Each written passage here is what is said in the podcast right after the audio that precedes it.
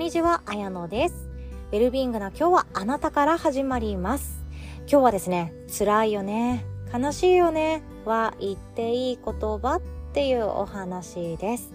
辛いよね、悲しいよね、他にもイライラするよね、悔しいね、苦しいね、腹立つね、もうどうしていいかわかんないよね、とかっていう感情は言っていい言葉なんですよ。なんでそんな当たり前のことを言っているのかというとですね、忘れがちだからなんですね。私たちは忘れてしまいがちです。悲しい、悲しい、悲しいって思っても、今日も仕事が始まる。だから仕事場にその悲しいとか辛いとかどうしようもないっていう絶望感とか持ってこないでよっていうのが大人の社交の場だったりもするかもしれないです。あとは辛い、辛い、もう辛すぎる。なんか呼吸するのも辛いっていうような胸元のあたりがキュッと締め付けられるような痛ましいことがあった。自分の出来事で自分の一日の中でそんなことがあった。だけれども晩ご飯それでも作るんだ私はであったりえそれでも私は今日も家事をするんだとか子供の前ではニコニコ素敵なお母さんであるべきなんだ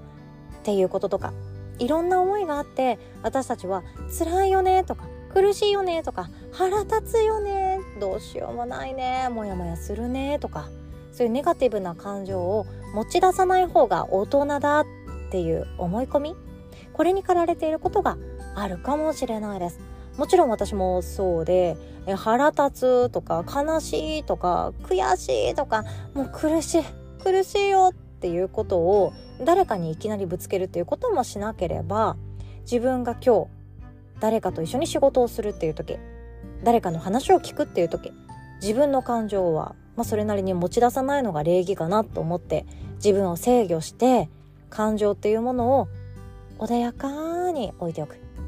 でそんでもって都合よくコントロールさえできればラッキーだなくらいに思っているそんなことだって残念ながらあるんですよねでも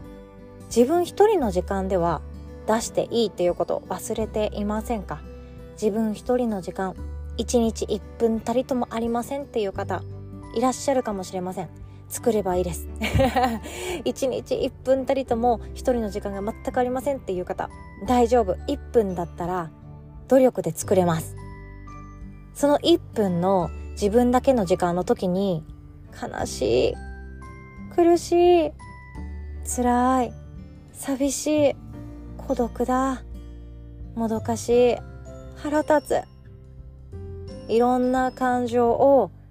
味わいましょうっていうこと今日一番伝えたいことはこれなんですね。っていうのも出しちゃいけないっていう思い込みのせいで私たちは変な大人になろうとしていることがあるかもしれないです。そのできた大人みたいな感じですよね。あの人いつもニコニコだよねとか、あの人いつも素敵だよね、あの人いつも笑顔だよね、あの人仕事ができて、周りのことも気にかけられて、パーフェクトフィアマンだよね、みたいな感じで、言われたいがために私たちは何かを演じることとか、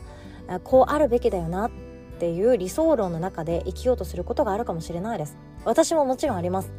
どうせ、どうせ誰かに会うからにはその人に、めっちゃ綾乃ちゃん最高って言われたいとか、どうせどこかのグループでお食事会行くのであれば「あのちゃん素敵素敵もっと話したい」って思われたいとか「いい人」って思われたいとかいやありますよ。当たり前にありますよ。でもでもですよ。それとこれとはほんと別腹で。別腹ってちょっと違うかもしれないですけど。悲しいとか苦しいとか誰かに分かってほしいではない感情っていうこと。これさえ気づけば自分一人の時間でとことん味わっていいんですよ。一人の時間なかなか作れませんという方無理やりでも作った方がいいと思ってます。私は職場でもし仕事をしているんだったらまあ自分でも無意識にやってたなと思うんですけどトイレに3分ぐらい引きこもる。やってましたね。あとは空いてる会議室に一人閉じこもる。やってましたね。でもそういう一人の時間誰かの目とかがなくって誰かと話さなきゃいけないとかが全くなくってどんな人格でも自分で選んでいいどんな感情でも自分で味わっていいっていう許された一人だけの空間っていうのを私は好んで選んでいたなと思います。でもその時に私が得られたものっていうのは何かっていうとああ私今こういう感情を味わってるんだっていう自分とつながるっていうほんの一歩だったと思うんですよね。その時は本当マインドフルネスとか感情解放とか何も私知らない状態で会社員やってたのでもうとにかく悲しい。悲しい私ダメだ。頑張れ私。とかとにかく辛い。惨めだ。仕事できなさすぎて情けない。でも席席に戻らなきゃ。みたいな。席って言っちゃった。席に戻らなきゃと思ってうんもう一回仕事に戻るっていうことを何度も何度も繰り返していたなって思うんですよね。でもその頃の私に今の私が何を伝えたいかっていうと悲しいねとか仕事できなくって貢献できなくって悔しいよねとかあんな怒られ方しちゃった。もう自分のことほんと大嫌いになりそうだよね。そうだよね。でも自分が一番どう良くなりたいとかもっと成長したいって一番自分がよく分かってるよね。そうだよね。辛いよね。っていうこととか。そんな風に自分に声をかける時間さえどうにかして無理やりでも作ってほしいって心の底から今でも思うんですよね。